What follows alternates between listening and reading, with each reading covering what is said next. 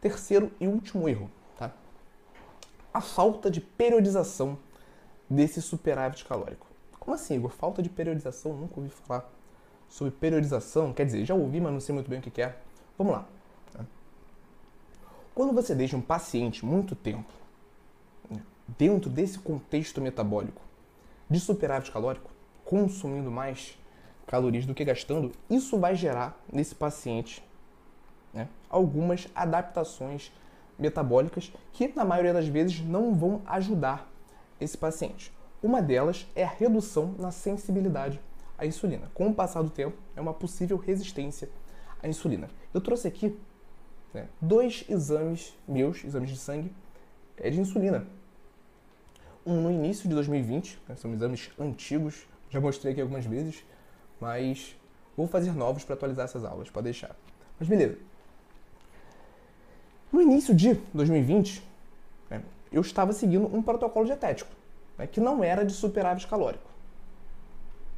Com o passar do ano, eu fui ajustando a minha dieta para ganho de massa muscular e fui aumentando as calorias. E essa resposta, esse feedback metabólico, ele de fato acontece. Com o passar do tempo, exposto a esse contexto metabólico de superávit calórico, você vai aumentando, né, aumentando não, reduzindo a sua sensibilidade a insulina. Então, o exame mostra justamente isso. Aqui nós vemos dois exames né, excelentes de insulina. Porém, se o paciente não tem, já não tem uma boa sensibilidade à insulina, é, você tem que ter muita atenção com esse superávit calórico. Com tempo de exposição a esse contexto de superávit calórico. Porque se você começa a apresentar uma resistência à insulina, uma redução da sensibilidade à insulina, a lipogênese ela passa a acontecer de uma forma mais expressiva. Isso começa a prejudicar os resultados estéticos do seu paciente. Por isso que eu falei no início da aula, acompanhar os resultados do seu paciente é extremamente importante.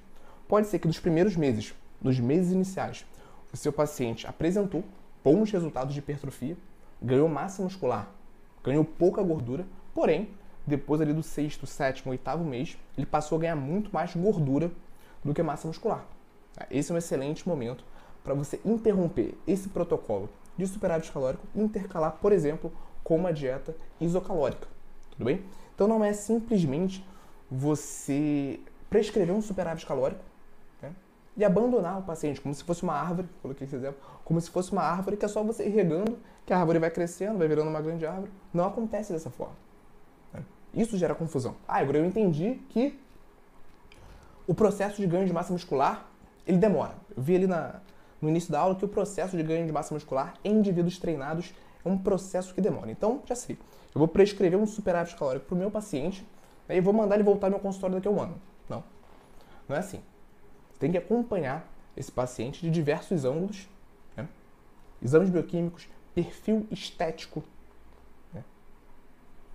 se possível, né? se for um acompanhamento presencial, avaliação nutricional, uma das melhores maneiras de você acompanhar se de fato ele está ganhando gordura ou massa muscular e, de acordo com os resultados daquele paciente, você vai periodizando, você vai intercalando, substituindo os protocolos dietéticos, certo? Ah, Igor, de quanto em quanto tempo eu faço essa alteração? Quanto tempo que eu vou deixar o meu paciente em superávit calórico? Depende, depende do paciente.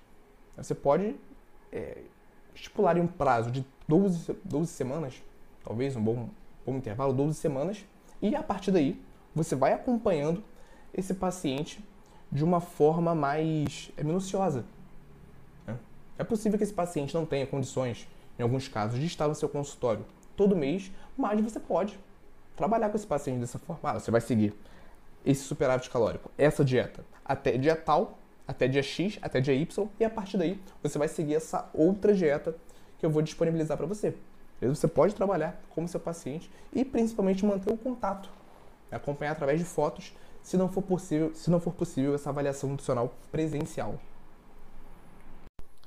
E aí, gostou desse corte?